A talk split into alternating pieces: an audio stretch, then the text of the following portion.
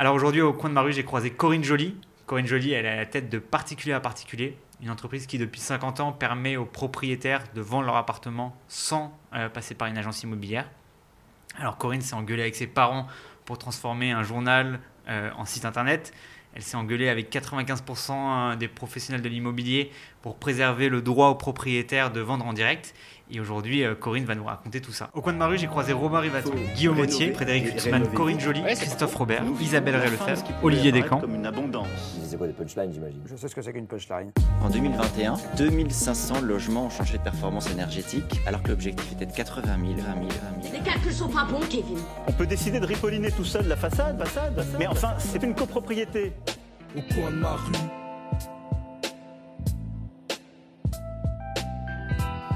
Salut Corinne, Salut. merci d'avoir accepté euh, l'invitation. Est-ce que tu peux te présenter euh, et nous raconter un peu ton parcours, s'il te plaît? Euh, alors moi je suis la PDG de PAP particulier à particulier. Ça fait euh, 10 ans que j'ai ce poste, mon Dieu. Et avant ça, je suis rentrée dans l'entreprise en 2006, donc ça fait un petit moment là que j'y suis. Je suis la fille des fondateurs, mais priori, euh, j'avais pas du tout prévu, et mes parents n'avaient pas non plus prévu que je récupère l'entreprise. Euh, mais euh, parce que moi, j'ai- une formation ingénieur informatique. Pour moi, mes parents, ils faisaient de la presse et de l'immobilier. Euh, je voyais pas le rapport. Euh, donc, je suis rentrée, j'ai commencé à travailler pour eux en freelance développeuse parce que c'était ce que je voulais faire moi. Et puis, j'ai vu le rapport. j'ai vu qu'il y avait énormément de choses à faire entre le digital et l'immobilier. J'ai adoré ça. Euh, et euh, voilà, donc j'ai fait un, un trou, un cratère. Et puis en 2013, euh, on a décidé conjointement d'arrêter l'édition papier de particulier à particulier. Et quand on a décidé ça collectivement, mes parents m'ont dit on fait ça, mais tu te démerdes. Et j'ai compris que ça voulait dire que j'allais prendre la relève. Et ça s'est fait de manière un peu naturelle Tu t'es engueulé avec eux euh, ça s'est fait de manière complètement naturelle parce que eux détestaient l'informatique. Leur bébé, c'était le journal. Ouais, Mon bébé à moi, c'était le site. ouais, Donc en fait, euh, mon poste est arrivé au fur et à mesure que le site a pris de l'importance. ouais. Euh, puis voilà, après il y avait la question des applis, etc. Donc en fait, euh, mon poste à moi, il a grossi avec, avec bah, finalement le, le- le digital. Est-ce que tu peux nous raconter justement l'histoire du journal papier En fait, euh, quand est-ce qu'ils ont créé ça et pourquoi est-ce qu'ils ont créé ça? Ils ont créé euh, Particulier à Particulier en 1975. Ouais. Ils avaient 25 ans, je crois. Euh, et c'était après avoir euh, recherché un logement, évidemment. Bon, ils avaient cherché un logement en tant que locataire. Euh, bon, ils avaient dû payer une commission d'agence, hein, ça leur avait pas fait plaisir. et donc ils se sont dit c'est quand même dommage qu'on puisse pas trouver un logement autrement. Et donc ils ont créé ce journal qui a tout de suite été, euh, qui a tout de suite été un carton parce que le, bah, le concept il est simple, c'est l'ADN, c'est celui qu'on a gardé. 0% commission, je pense que ça parle à tout le monde. Ouais. ouais, carrément, moi qui cherche un appartement en ce moment. Et, euh, et du coup, 2013, t'as as quel âge à peu près? J'avais 28 ans, maintenant 28 j'ai ans. 38 ans du Ouais. coup. Je- Donc 28 ans, tu deviens directrice euh, générale de PAP, ça, ça fait quoi? Alors, en fait, ça s'est bien passé parce que pour les équipes aussi, c'était naturel. Ça, fait, ça faisait un petit moment quand même Mm. qu'ils me voyaient refaire tous les sites, refaire tous les outils. J'avais vraiment bossé avec tout le monde. Et comme, euh, encore une fois, mes parents étaient vraiment pas fans de cet aspect, euh, Ouais. ils m'avaient un peu laissé euh, bosser avec les équipes euh, commerciales, relations clients, etc. Ils m'avaient laissé me débrouiller, quoi. Euh, donc, il n'y a pas eu de rupture pour les équipes. Euh, C'était plus l'officialisation de quelque chose que tout le monde avait quand même euh, vu venir. Et puis un aspect euh, dont on ne se rend pas forcément compte, mais c'est que pour un certain nombre de, de salariés dans une entreprise familiale, euh, c'est rassurant en fait parce que ça veut dire qu'on va pas être vendu. Hmm. Et en fait, j'ai su après coup qu'un certain nombre craignaient la vente parce que la vente euh, rachetée par un fonds, etc., c'est potentiellement des réorganisations à la truelle. Hmm. Donc là, finalement, c'était la décision la plus continue. Et est-ce que tu peux nous parler un petit peu aujourd'hui de la, de la taille de PAP En gros, je sais pas si vous regardez le nombre de transactions qui se passent sur PAP ou de comprendre un peu aujourd'hui quelle est la place de PAP sur le secteur de l'immobilier, quoi. Alors aujourd'hui, on publie environ 350 000 annonces par an. Ok, c'est énorme. Euh, on a euh, 150, euh, un peu plus de 150 collaborateurs. Mm. Euh, essentiellement des conseillers, Mm. euh, parce que c'est l'une, euh, c'est l'une de nos grosses particularités, c'est que oui, euh, on a toute la plateforme, on a des tonnes d'outils, mais on a aussi beaucoup d'équipes qui accompagnent les particuliers justement pour toutes les questions qu'ils ont. C'est quelque chose qu'on fait depuis longtemps. Je pense que mes parents ont créé, par exemple, l'assistance juridique, qui est un service qu'on a, parce qu'on a des juristes qui répondent euh, aux particuliers euh, par téléphone. C'est quelque chose, je pense, que mes parents avaient mis en place il y a 30 ans, parce qu'ils avaient bien compris que si on veut euh, que les gens puissent vendre ou louer en direct, alors il ne faut pas les laisser bloquer, parce que le jour où ils auront une question, ils risqueront d'aller voir un agent immobilier. Donc Mm. euh, on doit être là aussi pour répondre aux questions. Sinon, euh, les gens vont être obligés finalement de passer voir un agent. En gros, aujourd'hui, sur euh, si on prend toutes les transactions qui se passent sur une année en France, alors c'est combien à peu près? C'est un million de transactions par an? Alors, l'année dernière, c'était 1 million 100 et des bananes. Ouais. Et puis, enfin, c'était très variable selon les années. En ce moment, on est sur des années très très hautes. En Ouais. 2013, on était à 500 000. Quand les Ouais. gens parlent de crise en ce moment, genre, il faut relativiser historiquement. Ouais. On est sur des très gros volumes de transactions quand même. Donc un million de ventes par an. Et il y en a combien qui se passent avec des agents immobiliers? Il y en a combien qui se passent euh, en direct? Et pourquoi, selon toi, les gens euh, en fait continuent à, à aller voir des agents immobiliers plutôt que de vendre en direct? Alors, il y en a à peu près 60% qui se passent euh, avec un agent immobilier et 40% qui se passent euh, en direct. Ok. Euh, pourquoi les gens continuent d'aller voir un agent immobilier? Alors, beaucoup parce qu'il y a une, une crainte, parce qu'il y a un enjeu euh, super important, notamment quand on vend. Ouais. Euh, la situation, est- le ratio est très différent en location. Le location, c'est l'inverse. Deux tiers des locations se font en direct. D'accord. Là, on est sur des profils d'investisseurs. Ils n'ont Mm. pas du tout envie de gréver leur rentabilité. Hmm. Donc, deux tiers passent direct, en direct. Parce qu'en moyenne, une commission sur un prix de vente, c'est quoi une commission d'un agent immobilier? Euh, je crois que les dernières études disent que c'était à peu près 4,8%. Donc, sur une vente à 250 000 euros, ça fait quelque chose comme 12 000 euros. Et il y a une tendance euh, où les gens euh, passent plus par des agents immobiliers ou plus en propre Ou est-ce que c'est à peu près flat d'année en année C'est 40% de, qui passent en direct, 60% qui passent par un agent? Alors, c'est. Il y a un truc qui a monté dans le secteur, c'est les mandataires. Ah oui. qui se sont intercalés, qui ne sont pas strictement des agents. Ouais, alors tu peux nous expliquer la différence agent mandataire Alors, un agent immobilier, euh, normalement, c'est quelqu'un qui a une carte T, donc qui a des obligations de formation, Hmm. euh, et qui a le droit de recruter euh, des agents commerciaux, etc. Donc, Mm. historiquement, une agence immobilière, tu as le dirigeant qui a sa carte T, et puis il peut avoir quelques agents commerciaux qui ont ou n'ont pas leur carte T. Les réseaux de mandataires ont poussé ce principe à l'extrême. Ouais. Il y a une carte T tout en haut de la pyramide, Ouais, puis en dessous, il y a des milliers d'agents commerciaux. Qui n'ont pas de carte T, Ouais. qui opèrent tous sous la carte T euh, du chef de réseau, et qui du coup, eux, n'ont aucune obligation de formation, ouais. qui sont vraiment... Ça c'est, en fait, c'est comme ça que l'immobilier s'est un peu euh, uberisé, euh, avec voilà, l'apparition de tonnes de freelance. Euh, donc ça a quand même pris de la place. La part de particulier à particulier, elle est restée assez stable. Elle progresse en ce moment chez les jeunes, Ok. ce qui est assez intéressant. Donc PAP, c'est l'avenir, quoi. Bah, en tout cas, les derniers, il y a une étude qui est sortie là, de hum, Xerfi qui montre que, ou, ou quelqu'un d'autre, je ne sais plus, enfin un institut qui montrait qu'effectivement, chez les jeunes qui avaient quand même une, une, une aisance sur le digital, Ouais. il y avait une euh, volonté de, de faire soi-même, de se Ouais. débrouiller, etc. Et, et je pense qu'il y a hum, quelque chose culturellement Ouais. chez les jeunes euh, qui euh, ont envie quand même de. qui sont plus méfiants euh, Mhm. vis-à-vis de tout, hein, euh, des Mhm. médias, etc., mais de manière générale, euh, toute l'institution, et puis qui ont plus ce sentiment d'autonomie. C'est-à-dire qu'ils ont le sentiment d'être débrouillards, les Ouais. jeunes, parce qu'avec leur téléphone, ils font plein de trucs, Ouais. ils trouvent tout sur Internet. Hmm. Donc ils n'ont ils ont pas peur, en fait. Et euh, du coup, euh, ça, on prend des parts de marché chez les jeunes. Ok, intéressant. Vous, vous voyez beaucoup de transactions passer, vous avez quelques chiffres sur le sujet. Euh, tu interviens régulièrement dans les médias sur le sujet.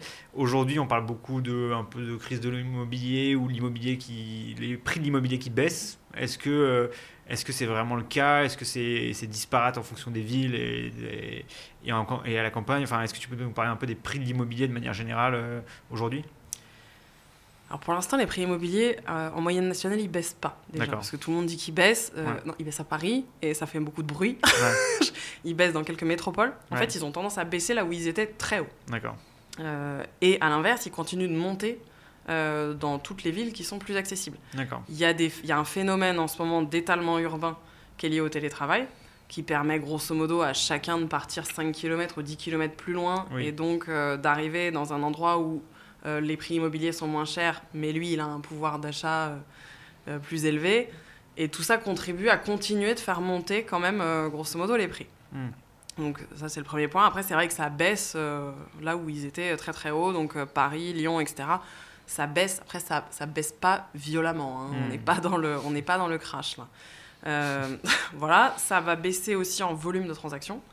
Mais ça, euh, il fallait que ça arrive quand même, parce que, comme euh, je l'ai dit en introduction, euh, 1,2 million de transactions en 2022, euh, 1 million 1, un peu plus en 2021, c'est très très haut. Mm. Enfin, moi, je 2018-2017, on était aux alentours de 800 000. Mm. Et c'était pas une crise, hein, c'était une crise pour personne d'être à 800 000 trans- transactions par an. Mm.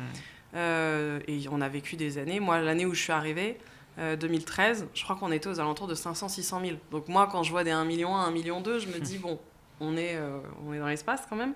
Euh, et c'est assez normal que ça baisse. On peut pas dire, là, je pense que cette année, mettons qu'on fasse, euh, et franchement, euh, mettons qu'on fasse 1 million de transactions, ce serait quand même loin d'être une catastrophe euh, historiquement. hein. Mm. Après, il y a un problème sur le financement en ce moment. Euh, Alors justement, tu nous parlais du, du fait que les jeunes allaient avoir plus de mal euh, à acheter des, des appartements ou des maisons. Est-ce que c'est lié au financement? C'est lié à quoi? C'est lié clairement au financement. Mm. Ce qui est intéressant, ce qui est intéressant, ce qui est triste aussi dans la situation actuelle, c'est que l'intérêt pour l'immobilier, il n'a pas bougé. Ouais. Nous, on a toujours beaucoup de gens qui cherchent, mais maintenant, il faut pouvoir acheter. Ouais. Et là, il y a pas mal de catégories de personnes qui sont exclues du marché, et les jeunes sont les premiers, parce que, euh, alors notamment sur les jeunes, c'est la question de l'apport personnel. Les banques rigolent plus du tout avec l'apport personnel. Il y a trois ans, on pouvait emprunter non seulement à des taux super intéressants, mais aussi avec très très peu d'apport personnel. D'accord. Euh, Aujourd'hui, c'est 20% qui est demandé. Euh, avoir 20% d'apport personnel pour un achat immobilier, c'est pas donné à tout le monde. Bien sûr. Donc ça, ça exclut quand même beaucoup de jeunes. Ensuite, il y a la catégorie, on va dire, de 40 à 59 ans, enfin les actifs. Alors, eux, s'ils ont déjà été propriétaires euh, avant et qu'ils n'ont pas besoin de trop emprunter, ça peut passer, mais eux, ils vont avoir le problème du taux d'usure. Euh, les assurances peuvent leur faire dépasser euh, le taux maximal d'emprunt autorisé par la loi, et donc ils peuvent être aussi sortis. Après, il y a une dernière catégorie de la population qu'on a un peu tendance à oublier, mais qui se porte bien, c'est les plus de 60 ans. et sur l'immobilier, ils se portent très très bien. Donc là, Ouais. on part des départs à la retraite, qui est un grand moment d'achat immobilier. Mm. Euh, bah là, pour le coup, c'est des gens, ils sont rentrés dans le marché de la propriété il y a bien longtemps. Mm. Leur pouvoir d'achat immobilier, il est bon. Et en général, ils passent pas par le crédit. Ils revendent leurs biens et ils rachètent. Tu as des recommandations pour euh, euh, sortir de cette crise? À l'échelle générale ou, ou euh, pour les individus Pour Ah les bah, C'est intéressant, ouais. Non, les deux. ouais. Pour les deux Déjà des petits conseils euh, personnels et après la solution plus générale. euh, Alors, on va dire que j'ai- un angle très politique. Ouais. C'est le, le vrai sujet pour moi sur l'immobilier, c'est l'aménagement du territoire. Mm. Ce qui a poussé les prix là où ils sont, euh, c'est quand même toute une stratégie de métropolisation qui dure depuis 20 ans. Donc, c'est une concentration des emplois, des, euh, donc Paris étant vraiment la- l'archétype de ça. On met tout, on met tout- tous les ministères, on met tous les médias, etc. Ça va faire qu'il y a énormément d'emplois où c'est très compliqué de ne pas être à Paris. Ouais. Enfin, dans les médias, euh, enfin voilà, c'est c'est compliqué. Après, il y a les médias locaux, mais tous les médias nationaux, Mm. ils sont à Paris. Euh, et donc ça, ça crée mécaniquement euh, tout ce qui est centralisation du pays, ça crée mécaniquement une explosion des prix. Euh, à Paris, vous prenez un quartier comme La Défense, on fait des quartiers d'affaires comme ça. Bon, bah, c'est normal qu'autour d'un quartier d'affaires comme ça, où vous avez quasiment tous les sièges du CAC 40, ça correspond à des salaires, ça fait monter les prix de l'immobilier derrière. Mm. Donc euh, il y a une stratégie euh, d'aménagement du territoire euh, qui entraîne ça. Et d'ailleurs, quand on regarde, bah, par exemple, je vais prendre le cas de l'Angleterre, qui est comme nous, hein, qui est très centralisé sur Londres, qui a la City, etc. Bon, bah, l'Angleterre, c'est pareil. Les Mm. prix à Londres, c'est pareil qu'à Paris. Mm. Puis je vais vous prendre l'exemple inverse, c'est l'Allemagne, qui est un pays décentralisé. Bah, ils ont beaucoup moins de problèmes sur l'immobilier. Donc l'aménagement du territoire, si on voulait euh, corriger les prix immobiliers, Ouais. euh, il faudrait rééquilibrer le territoire.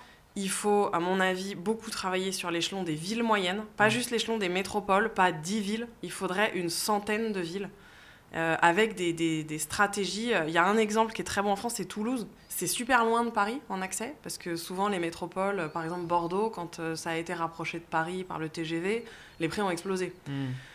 Toulouse, elle a pas ça, elle est pas non plus près de la mer.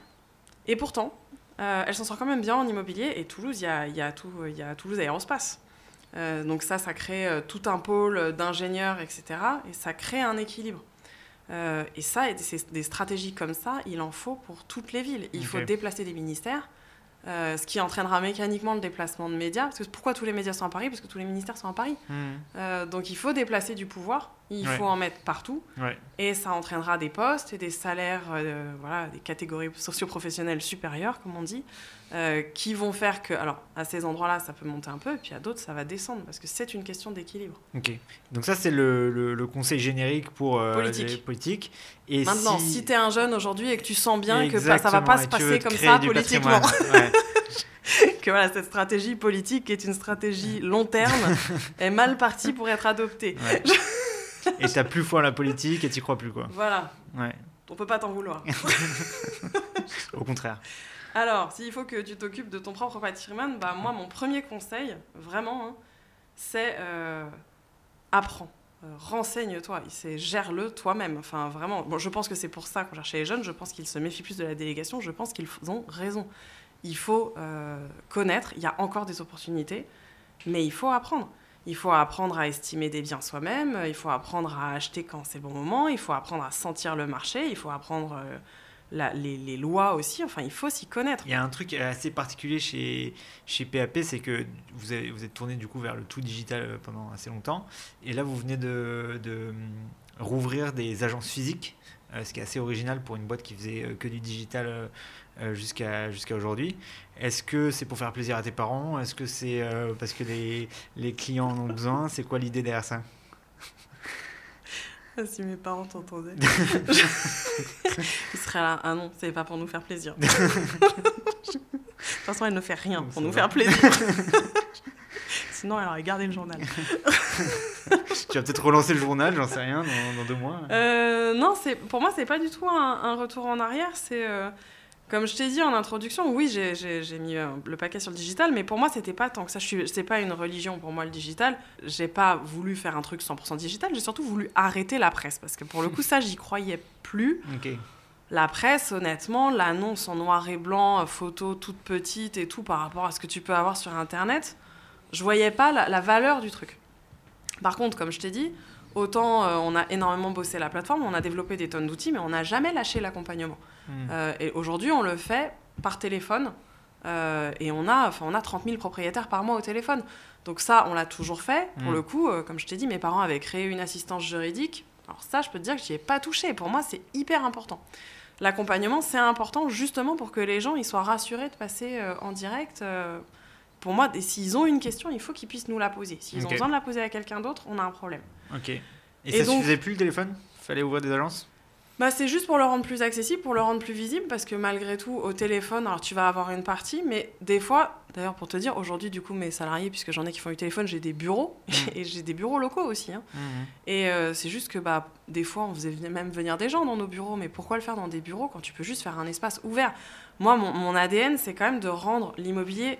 C'est la démocratisation de l'immobilier, c'est de le Mm. rendre accessible à tout le monde, euh, c'est d'informer tout le monde, que ce soit mes clients ou pas, parce que moi, mes, mes clients, c'est les propriétaires, c'est eux qui me payent, très concrètement. Mais je renseigne les locataires, j'enseigne les acheteurs, tout pareil, sans avoir rien à leur vendre. Mm. Et euh, ça, euh, tout le monde ne le savait pas forcément. Et là, en, faisant des, en ouvrant des, des espaces immobiliers, donc des boutiques, bah, le but, c'est donc c'est des vrais lieux d'information. On a fait des tonnes, on a fait des guides, par exemple, pratiques qu'on distribue dedans. Euh, Il y en a un pour les locataires, il y en a un pour les vendeurs, il y en a un pour les acheteurs. Euh, L'idée, c'est que voilà, tout le monde puisse avoir accès à cette information-là. Et c'est aussi, des fois, le, on va dire, le conseil physique. Parce que pour moi, c'est pas du tout antinomique. Le rapport entre le digital et le physique, c'est, il est fluide. Moi, c'est mon usage du digital. Euh, oui, j'ai mon smartphone, j'ai Internet, et puis je vais aussi en magasin, et j'aime bien qu'il y ait une continuité entre tout ça. Donc quand tu rentres dans un espace IMO, on a aussi des iPads, et on peut te, faire, te montrer aussi tout ce qu'il y a sur le site, pour que justement tu saches. Là, par exemple, on a ouvert à Lille. Lille, c'est une ville où il y a de l'encadrement des loyers. Ouais. Euh, nous, on a un outil qui te permet de connaître tes plafonds de loyer et tout. Euh, bah, il va être, on peut te le montrer sur un iPad et en même temps t'expliquer ton plafond de loyer, c'est ça, voilà ce que ça signifie pour toi, voilà le contrat de location, Euh, tu dois mettre ça comme clause sur l'encadrement des loyers. Tu vois, le fait d'être présent physiquement avec la personne, ça va lui permettre à la fois de lui montrer le site, de lui montrer des documents, de tout lui expliquer, ça peut être super pratique. Ouais. Donc euh, nous, on croit beaucoup à ça parce que la personne, elle peut ressortir, elle sera autonome derrière parce qu'on lui aura montré sur le site euh, comment s'en sortir aussi. Ouais. Mais elle sait que s'il y a un truc qu'elle comprend pas, si elle est pas sûre de quelque chose, elle peut venir nous voir Ouais. n'importe quand. euh, voilà. Et, et du coup, Euh, Est-ce que tu n'as pas peur qu'on te confonde avec une agence immobilière lambda? C'est-à-dire qu'elle est où la limite entre euh, le service que vous apportez et ce que euh, vous ne ferez jamais parce que tu considères que c'est pas dans l'ADN de la boîte et que c'est pas comme ça que tu vas résoudre le problème à, la, à la racine quoi? Moi, j'ai un ADN, c'est 0% de commission. Ok. La limite, elle est là. C'est ce Mais que tu pourrais être agent immobilière avec 0% de commission? Euh, alors non, parce qu'ils sont euh, encadrés par une euh, loi qui fait qu'ils ne peuvent pas faire ce que je fais. Enfin, ils ne peuvent pas avoir mon modèle, je ne peux pas avoir le, lot, le leur, c'est la loi Hoguet. Donc non.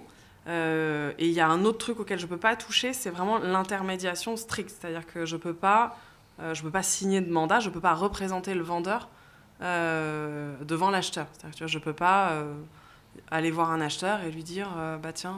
L'offre elle passe par moi. Je ne peux pas me mettre entre le vendeur et l'acheteur. Mais ça tombe bien parce que par rapport à tout ce que je viens de te dire sur la démocratisation, c'est c'est pas mon objectif Hmm. de me mettre entre les deux. Moi, mon Mm. objectif, c'est que l'acheteur et le vendeur, ils aient une information transparente, euh, la même, euh, et qu'ils puissent se débrouiller sans moi. C'est c'est le sens de mon travail, de les rendre autonomes. Donc je vais pas me mettre entre les deux. Donc euh, voilà, je fais pas d'intermédiation et je prends pas de commission. Ok, très clair. Sur l'intermédiation, il y a un chiffre que tu m'as partagé une fois qui m'a marqué et que tu répètes euh, à l'envie euh, dans les médias, c'est euh, 8 milliards. 8 milliards d'euros. Euh, Est-ce que tu peux nous parler de ce chiffre-là qui est quand même assez marquant quoi? Bah, 8 milliards d'euros, c'est euh, euh, quasiment le budget euh, d'un ministère, genre le ministère de la Justice. Euh, c'est quatre fois le montant de ma prime rénov et c'est le montant euh, qui part tous les ans en commission d'agence.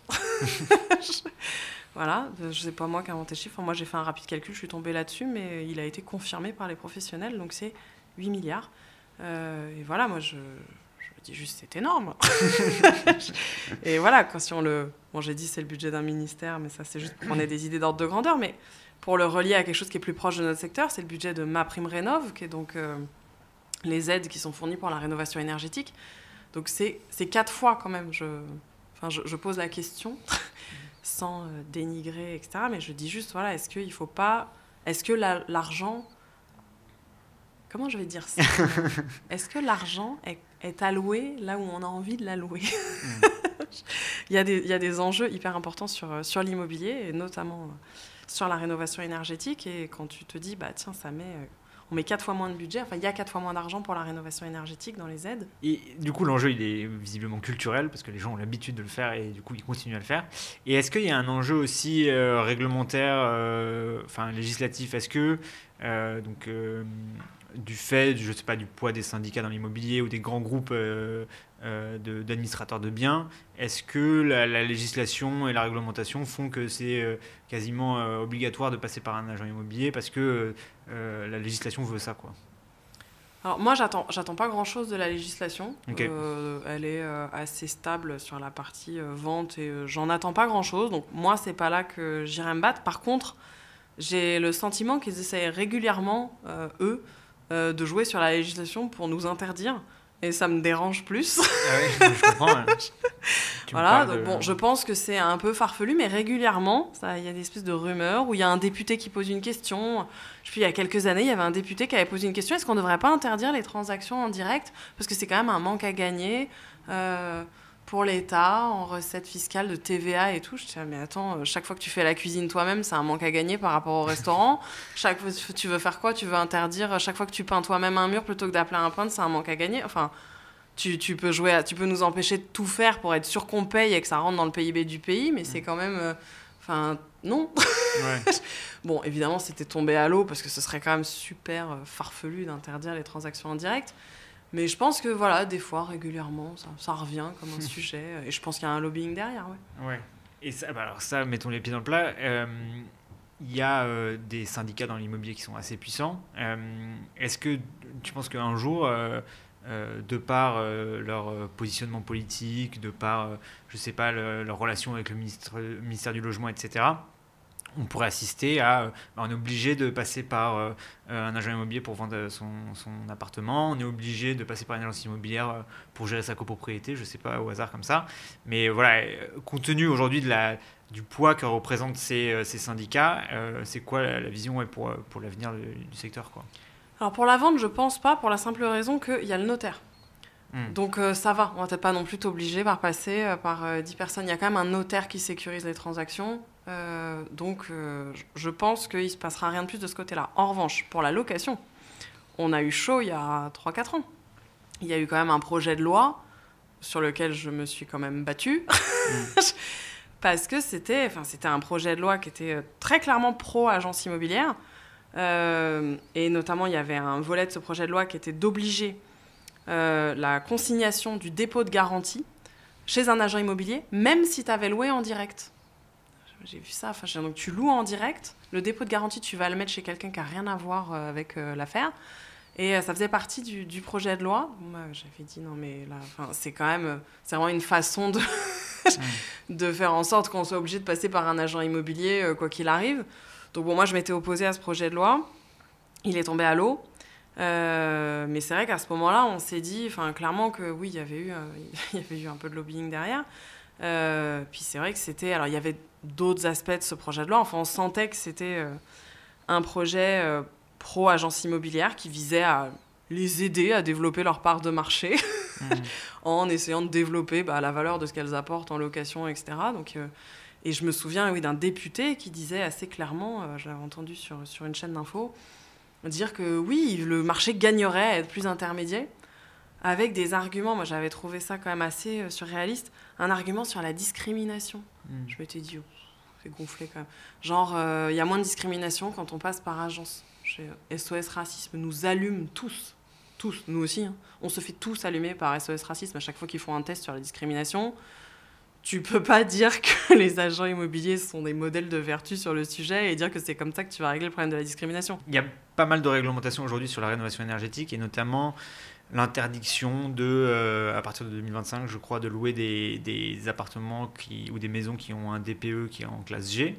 Euh, Qu'est-ce que tu penses de cette réglementation? Est-ce que tu penses qu'on on allait trop vite? Est-ce que tu penses que c'est une bonne mesure? C'est quoi ton avis sur la question? Je pense que le calendrier est complètement irréaliste, mais alors vraiment, mais complètement. Et puis, euh, je pense que tout le monde le sait. Ah ouais, je- franchement, moi, je- j'en parle souvent avec des journalistes, Ouais. je- donc je leur dis ça. Et à chaque fois, je- après leur avoir dit ça, je leur demande est-ce que vous avez interrogé un acteur du secteur Mm. qui vous dit qu'il y croit? Mm. Et ils me disent non. Donc je pense que le secteur entier, c'est que le calendrier est pas tenable, que la stratégie, c'est manifestement la stratégie qui est toujours adoptée pour l'écologie, c'est de mettre des objectifs élevés en espérant qu'on atteigne la moitié. Euh, voilà, en se disant, euh, ça va mettre la pression, on fixe des objectifs super hauts, et puis euh, ensuite on espère que du coup, bah, ça va faire bouger les gens. Ça me dérange parce que je pense que si ça ne bouge pas aussi vite que ça devrait, euh, c'est pas parce que les gens sont pas motivés. Les gens sont très motivés, euh, surtout depuis qu'il y a eu euh, la hausse des coûts de l'énergie. Là, je pense que la guerre en Ukraine, ça a quand même euh, mis aussi un coup. Donc les gens sont motivés, mais il y a des gros problèmes pratiques. Il y a un problème sur la main-d'œuvre. Il n'y a pas du tout la main-d'œuvre qu'il faut. là, je parle d'ouvriers en bâtiment. Ouais. Non seulement il n'y a pas la main-d'œuvre tout court, la main-d'œuvre qu'il y a aujourd'hui est déjà absolument débordée par des chantiers qui ne sont pas des chantiers de rénovation énergétique. Donc Mm. ils n'ont pas spécialement besoin de se former à la rénovation énergétique. Mm. Il ne manque pas de clients. Euh, donc il y a un problème déjà de main-d'œuvre. Et ça, ça demanderait quand même un vrai plan de formation. Enfin, On va pas les trouver euh, parce que ça va prendre du temps de régler ce problème-là. Donc ça demanderait un vrai plan, une revalorisation des salaires, etc. Il y a une boîte euh, géniale sur le sujet qui euh, forme des gens à la rénovation énergétique, justement des ouvriers du bâtiment, etc., qui s'appelle La Solive et euh, qui, font un, Ah un bah, taf ils- exceptionnel là-dessus. ouais. Bah, ils ont énormément de travail devant eux parce qu'il Mm. va en falloir. hein. Ouais. Il y a des problèmes réglementaires, Ouais. le problème de la copropriété notamment. On parle pas. Parce que voilà, on va quand même avoir des tonnes de, de, copro- de propriétaires qui sont bloqués parce que les travaux ne sont pas votés en copropriété. Il y a des problèmes, euh, il y a des problèmes très pratiques. Qu'est-ce qu'on fait des locataires? Qu'est-ce qu'on fait quand on habite un logement et qu'on fait une rénovation énergétique? Euh, bah, Où est-ce qu'on va pendant, pendant ce temps? Euh, Moi, je- j'en discutais avec quelqu'un qui me disait en fait les seules rénovations globales qu'on fait, puisque c'est le but quand même de faire des rénovations globales, c'est dans des projets globaux de rénovation de gens qui n'habitent du coup pas là, qui Mm. sont en train de faire une extension de la maison, etc. Et au passage, ils rénovent. C'est pas des gens qui habitent dans la maison et qui se disent ah bah tiens, on va lancer une rénovation énergétique parce que c'est trop, euh, ça pose un vrai problème pratique. Donc il y a plein de problèmes réels. Et à vouloir, à penser que juste en mettant des objectifs euh, super élevés, euh, c'est bien, ça va faire bouger les choses, bah, le problème c'est qu'on ne traite pas les problèmes réels. Il n'y a pas de solution pour tout ce que je viens de dire. Il n'y a pas de solution pour les problèmes de copropriété. Il n'y a pas de solution là pour la main-d'œuvre qui est suffisante par rapport aux besoins qu'on va avoir. Il y, a des, enfin, voilà, il y a des tonnes de problèmes. Je mettrai en dernier le problème de l'argent. Mais comme j'ai dit, je pense que je suis un peu gênée quand on dit euh, c'est aussi un problème d'argent parce que, comme j'ai dit, dans l'immobilier, il y a de l'argent. C'est juste une question d'allocation. Les 8 milliards. Mais du coup, quand tu dis que le, le calendrier est irréalisable, ça va être les conséquences, elles vont être pour qui et de quelle nature? C'est assez difficile de répondre euh, officiellement à ça, mais ce de serait pas la première loi qui est là et qui n'est pas appliquée et on fait rien. Je peux t'en donner d'autres. C'est, je, pense que c'est même une tendance générale de la politique de- d'attacher plus d'importance à la conférence de presse et à l'annonce d'une loi qu'au fait qu'elle soit effectivement appliquée. Euh, moi, je peux te donner des lois qui existent, qui ne sont pas appliquées, et il ne se passe rien. Euh, je vais t'en donner une, euh, l'encadrement des loyers à la relocation. Je ne sais pas si tu le connais, celui-là. Non. Donc, il y a l'encadrement des loyers que tout le monde connaît, qui sont les Ouais. plafonds de loyer. Ouais. Puis, il y en a un autre, euh, ça fait un petit moment qu'il existe, c'est que dans 28 agglomérations, donc autrement dit, euh, beaucoup de logements, tu n'as pas le droit d'augmenter le loyer entre deux locataires. Tu n'as pas le droit. C'est la loi. Ça n'est pas appliqué. C'est incontrôlable. Donc comment tu veux... Enfin, je pense que quand ils ont fait la loi, ils savaient que ce serait incontrôlable. Donc la loi, elle est là. Personne ne l'a jamais contrôlée. J'ai jamais vu passer une amende sur le sujet. Puis voilà.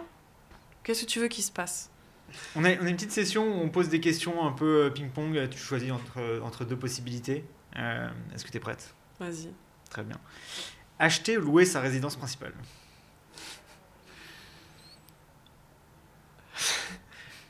Il faut vraiment que je réponde par l'un ou l'autre. J'ai le droit de faire trois phrases parce que c'est un peu plus compliqué que ça. Tu choisis et après tu peux nous expliquer. Euh, acheter si t'es stable, louer si t'es pas stable. Ok. En ville ou à la campagne? En ville moyenne. En ville moyenne. Quelle ville idéale? Des tonnes de villes idéales. Proches des tiens. Ne pas oublier. Beaucoup de gens s'éloignent et après ils se rendent compte que c'est pas terrible. Pense aux gens que tu vas voir sur place. Pense aux tiens. Intéressant. Euh, en maison ou en copropriété? T'es bricoleur? Euh, Maison si t'as envie de tondre ta pelouse. Copro si t'es flemmard. Très bien.